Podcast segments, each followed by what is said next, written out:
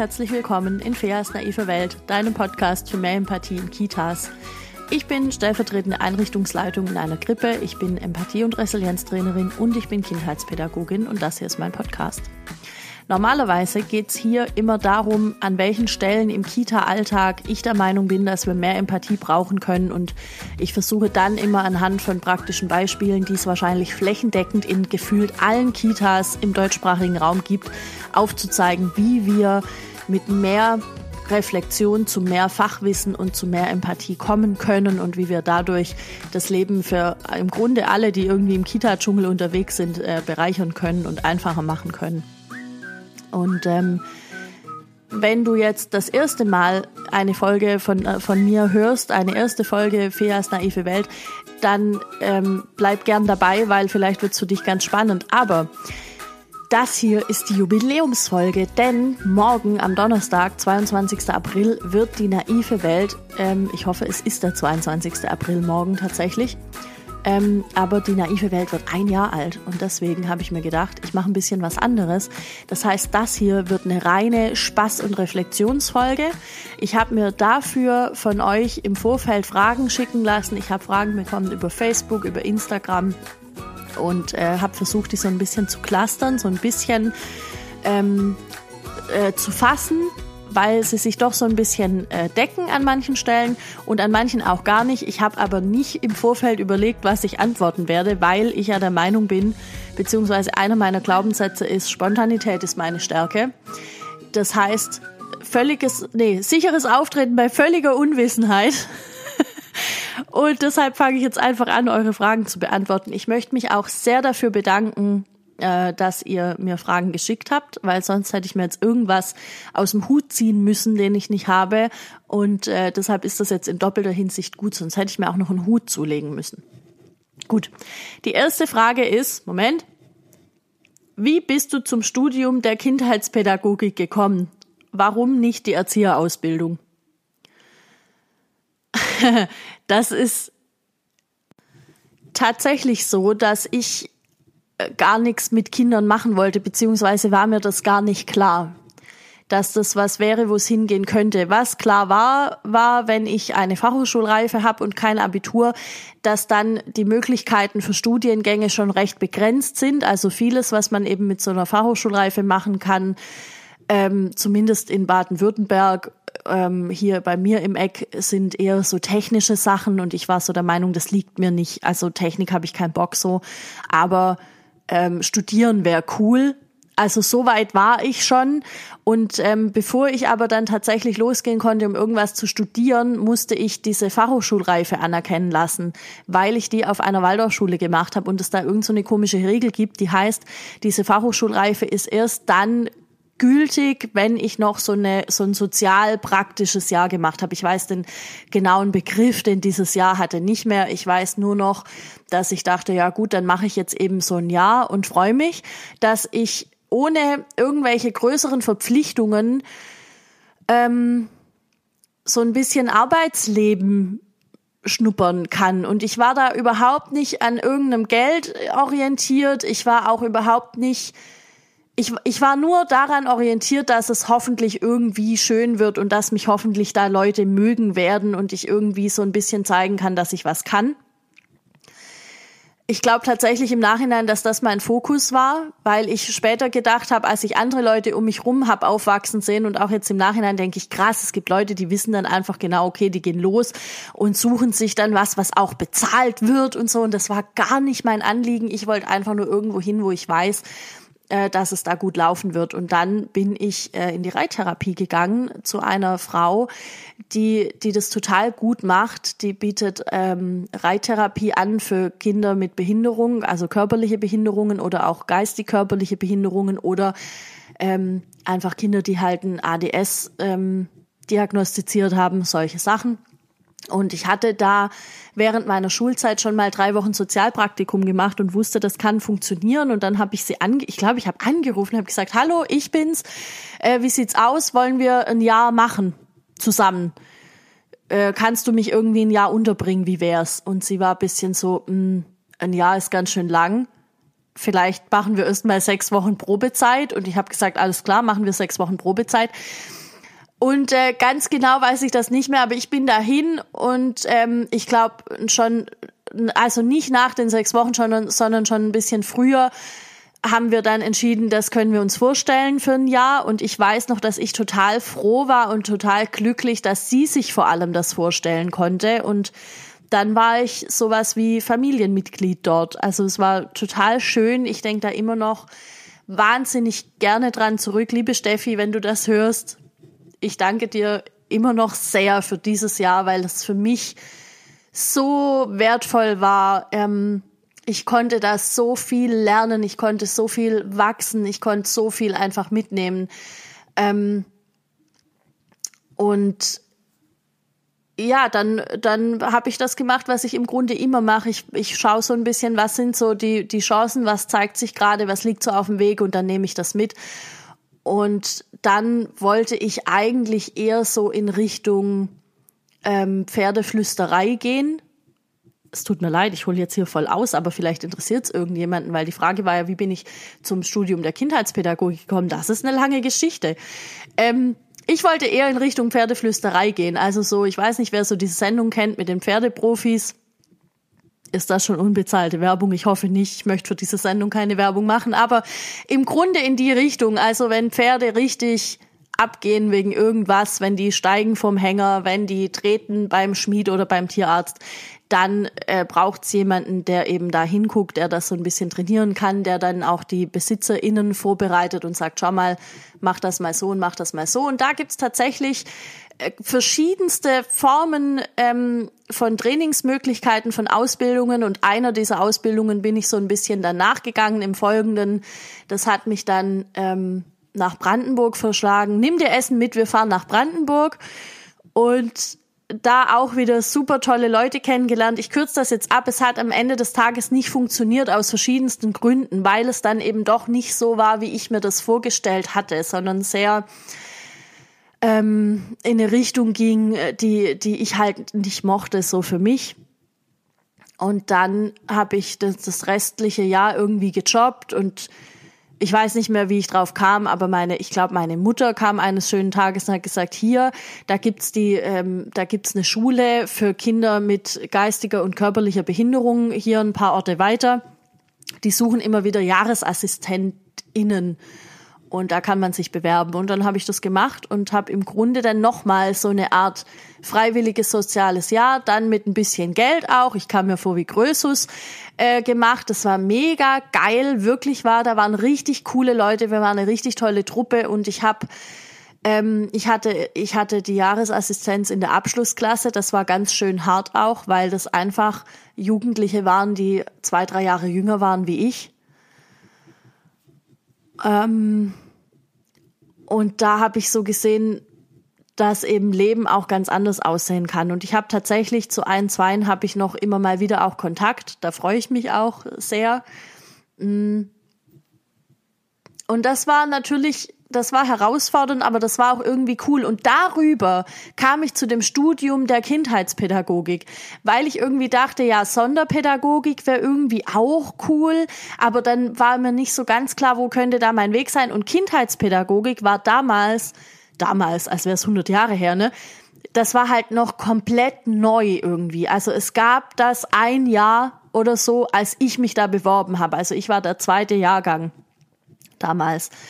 Und ähm, ich hatte keine Ahnung, was da kommt. Für mich war nur klar, wenn das solche komischen Leute sind, die mit den Kindern dann im Kindergarten schon irgendwie Englisch und Mathe machen, weil das braucht man ja mal für später es, es zeichneten sich erste Tendenzen schon ab, dann gehe ich wieder, dann bin ich da weg, dann mache ich irgendwas anderes, dann muss ich gucken, was ich mache, aber das mache ich auf keinen Fall dann weiter. Und dann hat sich schnell rausgestellt, dass das nicht so ist, sondern dass es eben in, in eine ganz andere Richtung geht und ähm, in eine sehr, für mich sehr angenehme, sehr positive Richtung. Und ähm, ja, dann habe ich das studiert. Und für mich war aber auch klar, ich ziehe das durch in diesen drei Jahren. Also für mich war ganz klar, ich mache den Bachelor, und äh, gehe dann erstmal arbeiten und schau mal, ob ich dann noch einen Master mache oder nicht, weil ähm, damals sind mir tatsächlich auch in den Kitas dann Menschen begegnet, die gesagt haben, ja, wenn jetzt hier die Studierten kommen, nehmt ihr uns dann die Arbeitsplätze weg, mi, mi, mi.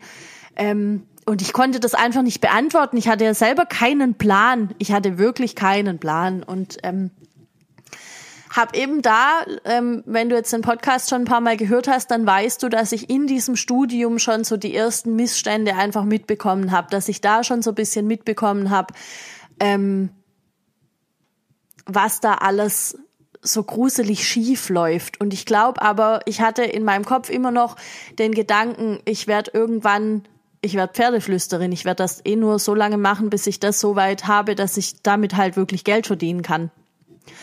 Und ähm, deshalb war das irgendwie dann okay für mich, aber deshalb eben keine Erzieherinnenausbildung, weil weil ich das gar nicht auf dem Schirm hatte. Hätte zu mir jemand gesagt, ja, wär doch Erzieherin im Kindergarten, hätte ich gesagt, never ever, das mache ich nicht. Ähm, und ich glaube, ich habe auch das, das Studium damals gemacht, weil ich der Meinung war, ich kann ja damit dann ins Jugendamt, ich habe ja ganz andere Möglichkeiten und das wollte ich gern machen. Also so die, die Idee, ähm, Kindern nochmal auf eine ganz andere Art und Weise helfen zu können, ähm, Familien auch ganz anders helfen und begleiten zu können. Und das war, glaube ich, so das, was ich was ich wollte und dann habe ich irgendwann im während dem Studium habe ich dann das erste Praktikum in der Krippe gemacht und dann war für mich eigentlich klar, Krippe ist mega cool. Das ist so mein Ding, was ich gerne machen möchte. Obwohl das nicht die beste aller Krippen war, überhaupt nicht. Das waren so komische Leute, die haben dann dem einen Kind, wir waren spazieren und die haben der ist eingeschlafen im Wagen und dann haben die den rausgeholt und laufen lassen. Und ich habe gesagt, aber jetzt lass ihn doch schlafen. Nee, weil dann schläft er später nicht und die sollen ja später alle gleichzeitig schlafen. Also im Grunde vor zehn Jahren schon genau das Gleiche, was heute immer noch passiert und wo ich heute aber eben eine Stimme gefunden habe und eine Möglichkeit über diesen Podcast, um zu sagen, das geht so einfach nicht aus folgenden Gründen. Damals ist mir nur so ein bisschen übrig geblieben, ähm, das halt dann selbst später anders zu machen ich war auch damals nicht so weit, ähm, wie viele andere das jetzt Gott sei Dank sind, dass sie sagen, okay, ich weiß, ich bin hier nur Praktikantin, aber das geht so gar nicht klar. Und ich hatte halt keinen Plan von Grippe. Ich habe gedacht, das ist so. Also, ja. Da kommt demnächst noch eine ganz tolle äh, Podcast-Folge mit Rebecca Asbach zum Thema den Mut finden, Dinge anzusprechen, wo ich da auch noch mal recht persönlich ähm, ein paar Sachen dazu sage. Deshalb möchte ich da jetzt nicht so vorgreifen. Ähm, ja, aber deshalb das Studium und keine Erzieherausbildung, Erzieherinnenausbildung. Ähm, dann kam die Frage, finde ich total cool, wie sieht deine ideale Kita aus? Und dazu habe ich jetzt angehängt, ähm, wenn du könntest, was würdest du gerne im Kita-Alltag verändern? Ich finde, das gehört irgendwie ein bisschen zusammen. Meine ideale Kita. oh, da muss ich kurz ein bisschen mich reinspüren. Moment.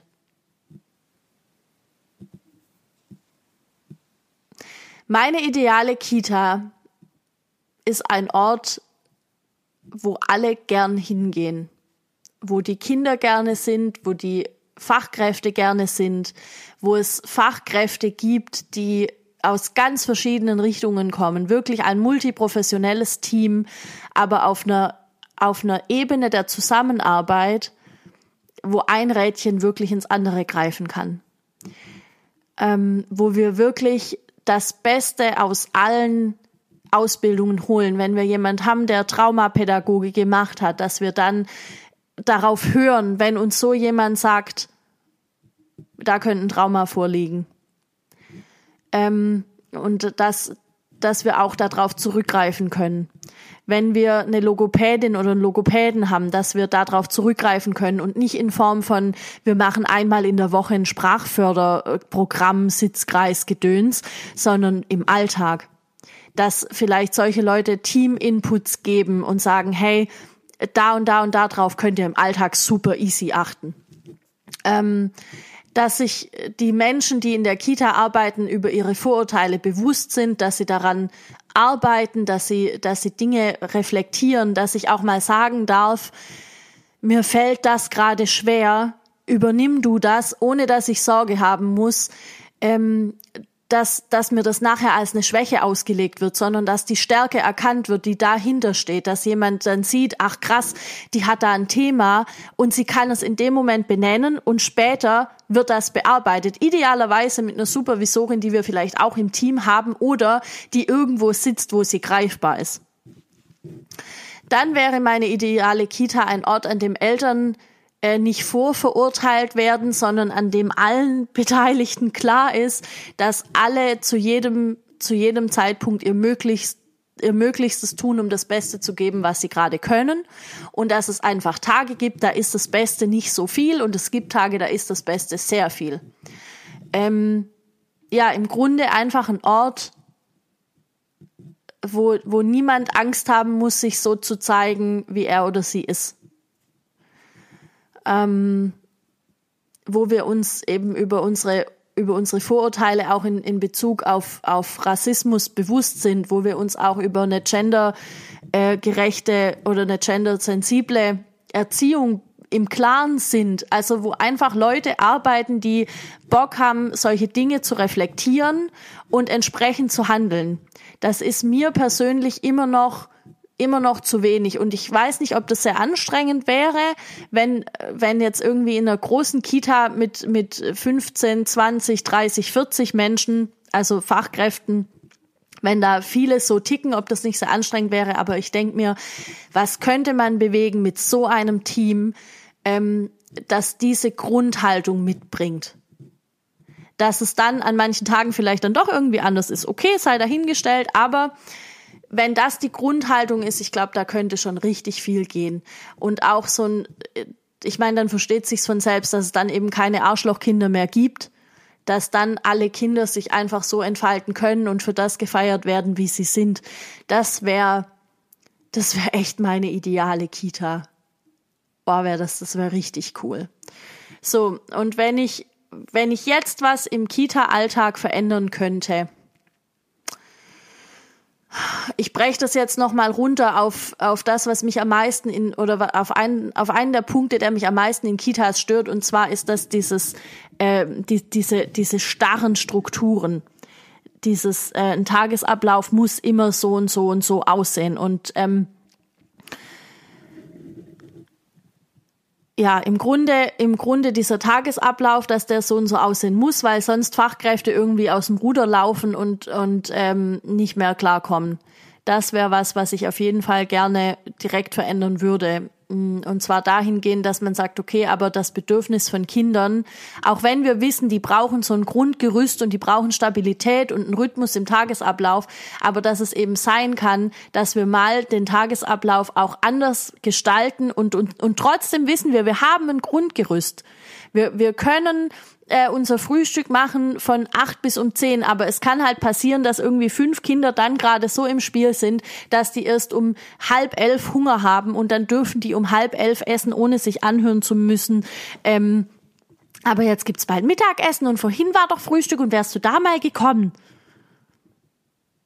Dass im Grunde eben die Kinder auch ihren eigenen Tagesablauf haben dürfen, der zu ihrem Rhythmus passt, dass die ihren Rhythmus entwickeln dürfen und dass die Kinder, die eben brauchen, dass man ihnen einen Rhythmus vorgibt, dass die das auch bekommen.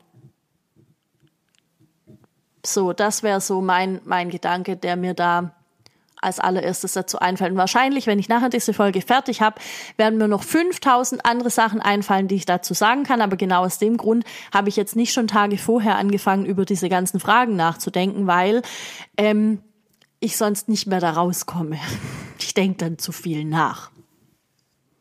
Dann hat mich jemand gefragt, Entschuldigung, es hat mich jemand gefragt, was sind deine liebsten Fingerspiele und Lieder in der Krippe? Ähm, unabhängig von dem Ganzen, was man so kennt. Also ich gehe davon aus, ähm, du meinst auch so Sachen wie Aramsamsam. ähm, Ich finde es eine super spannende Frage. Das ist auch so die einzige Frage, über die ich mir im Vorfeld echt Gedanken gemacht habe. Und ich muss zugeben, ich glaube, ich kenne gar nicht so viele andere Fingerspiele als das, was man eh kennt. So die äh, zehn kleinen Zappelmänner, die habe ich übrigens umgetauft, beziehungsweise wir haben die umgetauft. Bei mir in der Kita sind es jetzt die zehn kleinen Zappelfinger, weil wer sagt denn, dass nur kleine Männer zappeln? Ähm, und außerdem sind es ja auch keine Männer, sondern es sind halt Finger. Und deshalb heißt das bei uns jetzt die zehn kleinen Zappelfinger. Und ich glaube, ich kenne gar nicht so sehr viele andere Sachen, muss ich zu meiner Schande gestehen. Ich wäre froh, ich, ich würde da noch andere Sachen kennen.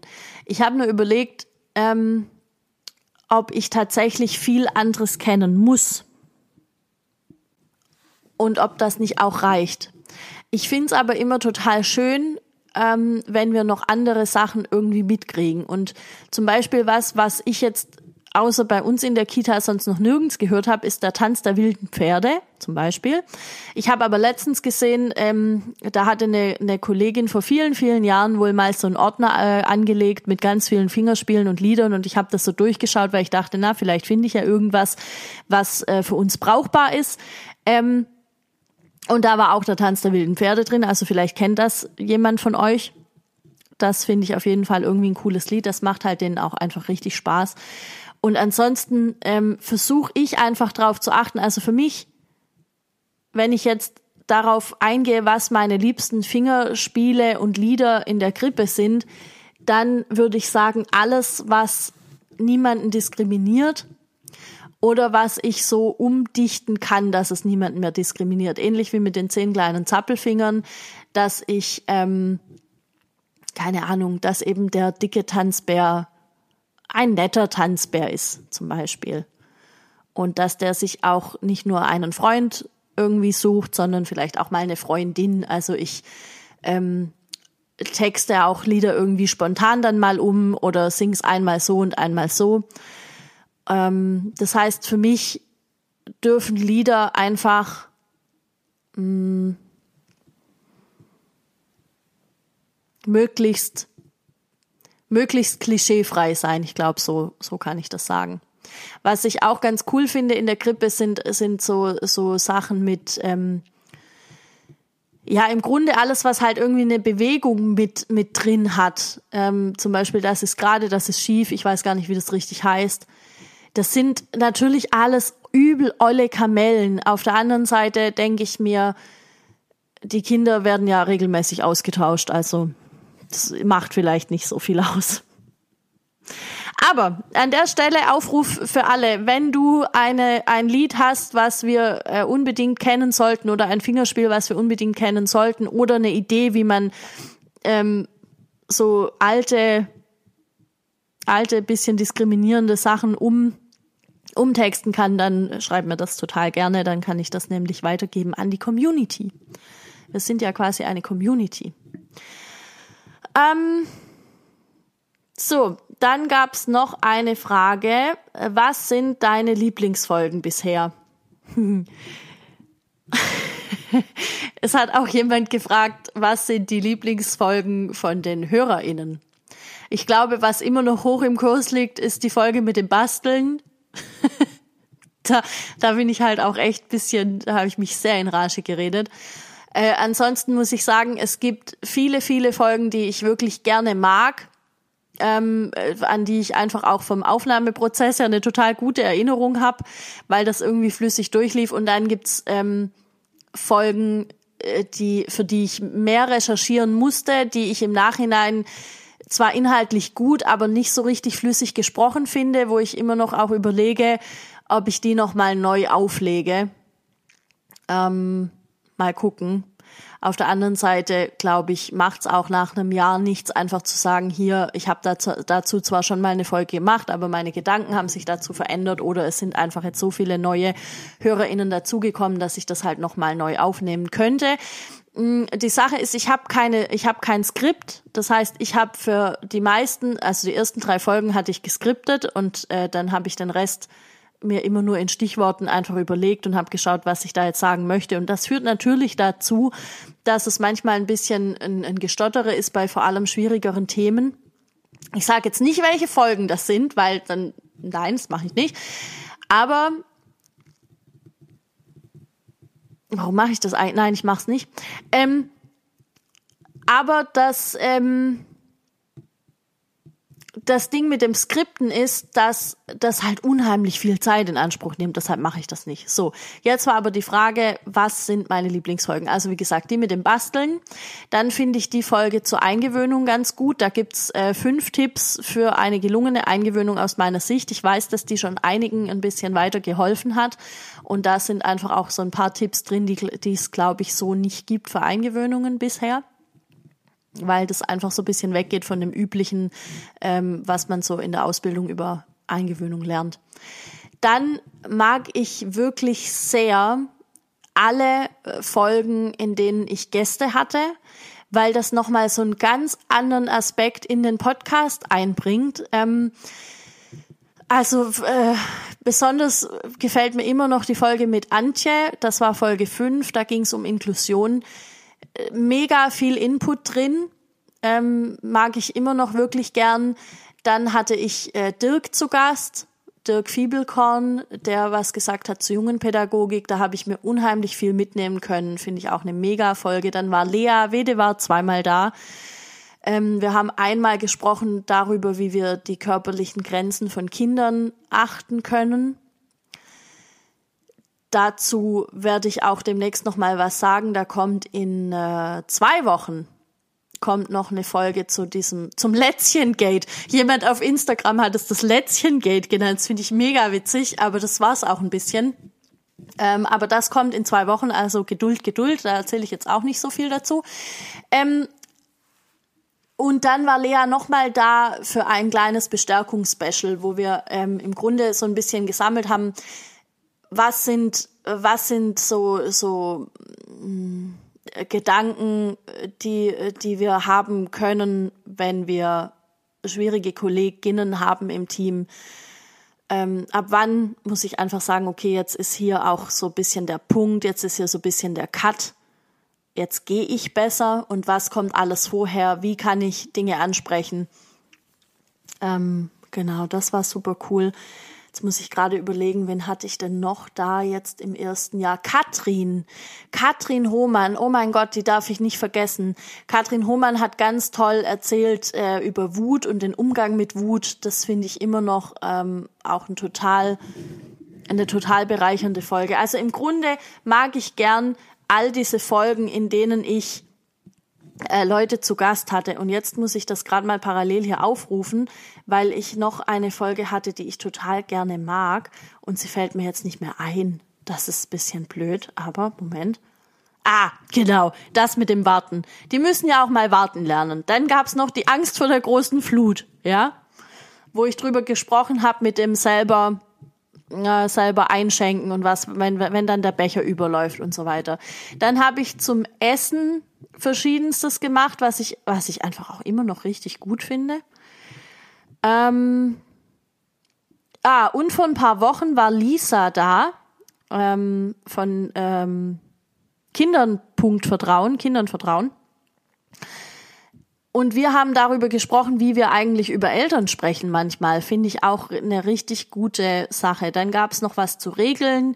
Oh ja, also ich möchte jetzt nicht alle, nicht alle aufzählen. Ähm, es gibt, wie gesagt, es gibt ein paar Folgen, die ich richtig feier und die ich richtig gut finde immer noch. Und es gibt ein paar Folgen, die sind halt auch da.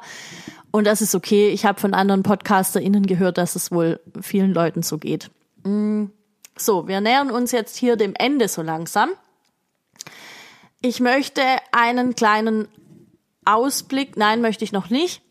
Ähm, es gab noch eine Frage, die ich jetzt hier ganz gut anschließen kann, und da ging es drum, was hat sich durch den Podcast für mich verändert? Gefühlt alles.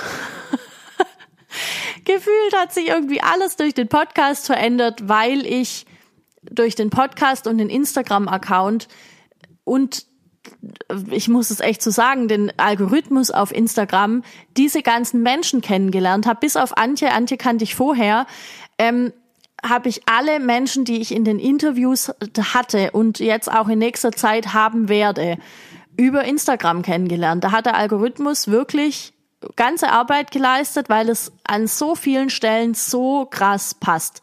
Ich habe letztes Jahr gestartet und hatte die, die Idee ähm, von, wenn es nur einen Menschen erreicht oder zwei, dann habe ich schon richtig viel geschafft. Dann habe ich richtig viel erreicht und ähm, ich weiß jetzt, dass dieser Podcast viel mehr Leuten hilft, dass es ähm, viel mehr Leute hören. Manche hören es einfach zur allgemeinen Belustigung, weil sie es irgendwie witzig finden. Manche nehmen sich richtig davon was mit. Für manche zählt irgendwie alles.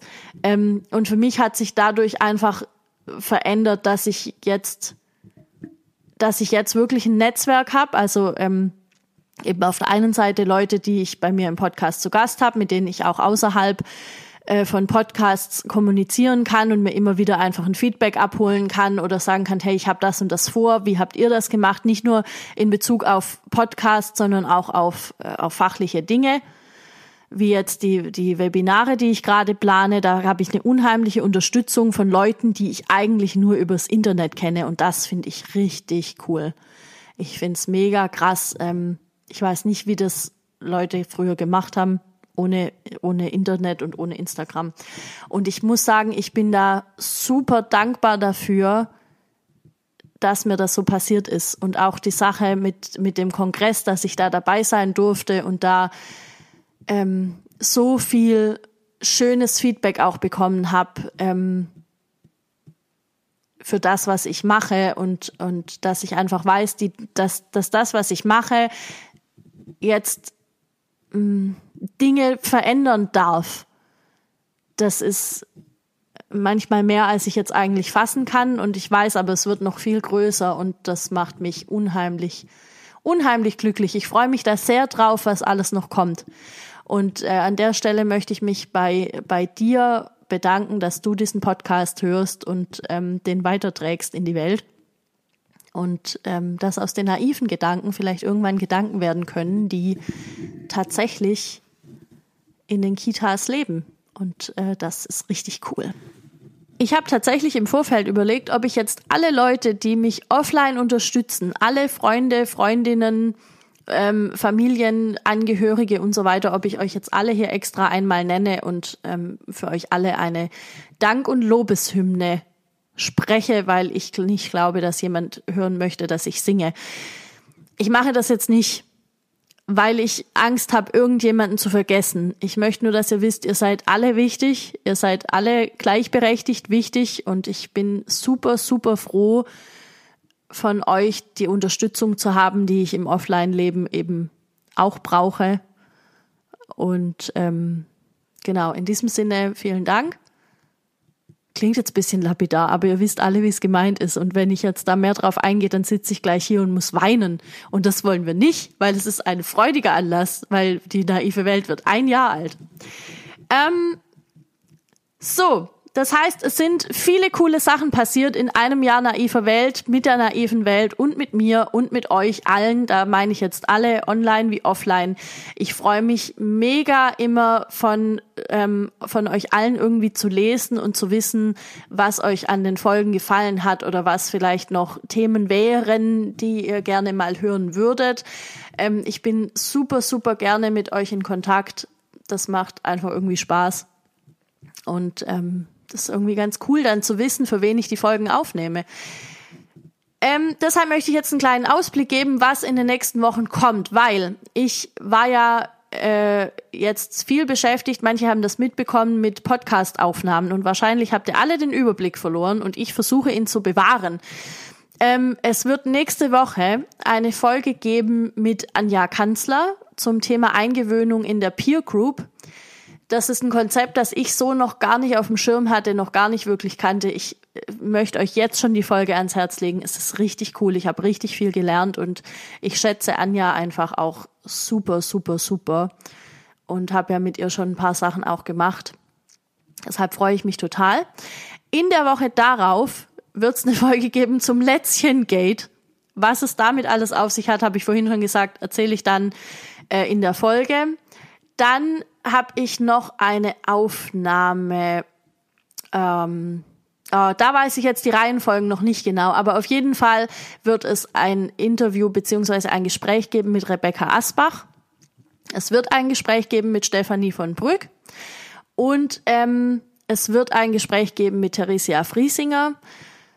Das sind alles noch Aufnahmen, die in Planung sind und ich freue mich super, dass das alles stattfindet. Und von mir gibt's natürlich auch einen ganzen Haufen äh, Krams noch, weil ich habe super viele Ideen gesammelt und ich habe auch super viele Posting-Ideen für Instagram. Ich bin echt ähm, ganz zuversichtlich, dass es gut werden wird. Und sobald ich was weiß, wann ich die Webinare so weit am Start habe, dass ihr euch dafür anmelden könnt, dann ähm, gebe ich auf jeden Fall hier Bescheid und ich werde das auch im Newsletter veröffentlichen. Wenn du dich gern für den Newsletter anmelden möchtest, dann geht das über meine Homepage fairfinger.de. Hm, wenn du zu mir Kontakt aufnehmen möchtest, geht das auch über die Homepage oder über Instagram. Finger, der Account heißt einfach wie ich. Und dann gibt es noch die Facebook-Gruppe, die heißt Feas naive Welt. Komm da gerne rein, da sind schon einige Leute am Start. Und langsam werden wir auch ein bisschen diskutierfreudiger, beziehungsweise ein bisschen äh, schreibfreudiger. Langsam ähm, läuft das recht gut. Wir sind eine kleine Gruppe, das heißt, es ist ein sehr geschützter Rahmen. Ich glaube, man muss sich da wenig Sorgen machen, irgendjemanden zu kennen, den man vielleicht kennt und den man gar nicht irgendwie treffen möchte, wie das sonst eben in so großen Gruppen ist, die irgendwie 20.000 Mitglieder haben. Davon sind wir weit entfernt. Also komm da gern dazu. Ähm, ja, wie gesagt, nächste Woche gibt's dann die Folge mit Anja und übernächste Woche gibt's äh, die Lätzchen-Folge und dann muss ich mal schauen, welches Interview dann als erstes kommt. Das werde ich wahrscheinlich so ein bisschen aus dem Bauch raus entscheiden. Ähm, keine Ahnung, von was ich das abhängig mache, aber ich entscheide viele Dinge spontan. Um die Folge jetzt ja abzuschließen, denn Spontanität ist ja eine meiner Stärken, wie ich schon gesagt habe. Vielen Dank, dass du die Folge angehört hast. Wenn dir das irgendwas gebracht hat, teil die gerne weiter. Wenn dir irgendeine andere Folge gefallen hat, dann teil die gerne weiter. Ähm, wenn du irgendeinen Themenwunsch hast, dann teil den mit mir. Das muss nicht unbedingt gleich in die Welt, das muss nur erstmal zu mir. Und ansonsten hören wir uns nächste Woche. Bis dahin. Ciao.